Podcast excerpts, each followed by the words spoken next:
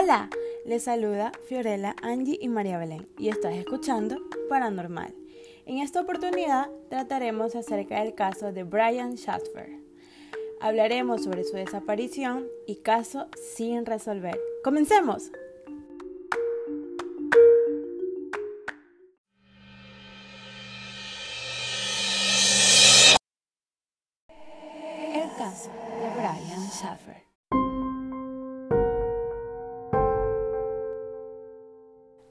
Schaffer era un joven muy bueno en el tenis, pues le gustaba mucho este deporte e incluso muchas personas pensaban que él podía llegar a desempeñarse como un jugador semiprofesional y eventualmente convertirse en profesional. Aquí comienza a acercarse a la carrera de medicina en 1997. Se gradúa de la escuela local y de allí pasa a la Universidad Estatal de Ohio, donde hace una licenciatura a seis años en microbiología y ya de ahí para el 2004 inicia un nuevo estudio. Esta vez en medicina siguiendo completamente el ejemplo de su mamá. Cabe recalcar que su mamá fallece por un cáncer en los huesos. Esto fue un golpe muy duro para la familia. Sus amigos dicen que él trató de llevar la situación tranquila, pero igual se le notaba que le afectaba. Brian Schatzfer tenía una novia llamada Alexis Wanagor que le conoció en la universidad y desde entonces comenzaron a tener una relación. Eh, aquí se comenzó a hablar sobre formar una banda con sus amigos, ya que en este punto era lo que a él apasionaba y que su carrera sobre la microbiología era solo un trabajo temporal. De hecho, había una banda que le gustaba mucho, hasta el punto de tatuárselo en el brazo. Llegando así a los hechos de este caso ocurrido el 31 de marzo de 2006, eran las vacaciones de primavera, en el cual él presentó ese día el último examen que tenía. Durante un tiempo se estuvo preparando para aquello. Después de presentar el examen, en la noche se reunió con su padre Randy, su amigo Derek, acompañado por la novia de Derek, a celebrar que se había acabado las clases. Después de la cena, Brian le dijo a su hermano que un amigo lo estaba invitando a un bar.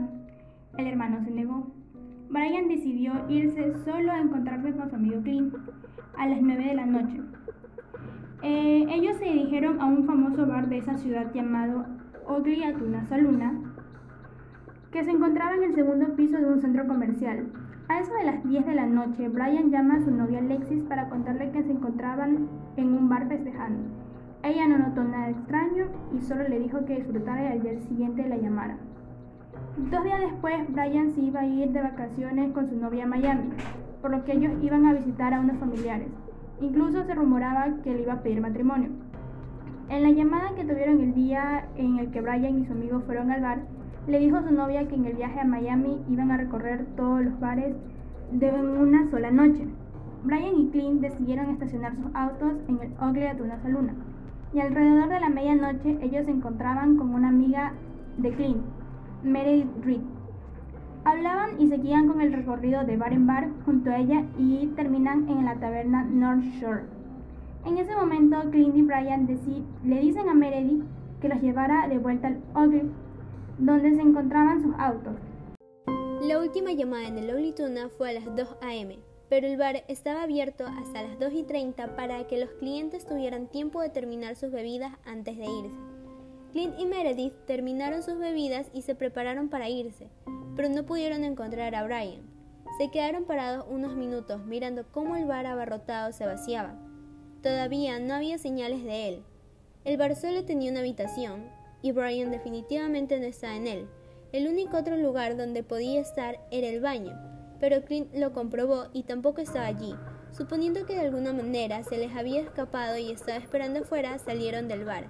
Se puede ver a los dos en las cámaras de vigilancia a las 2 y 9 am bajando por la escalera mecánica hacia el nivel de la calle, mientras intentaban llamar a Brian a su teléfono celular.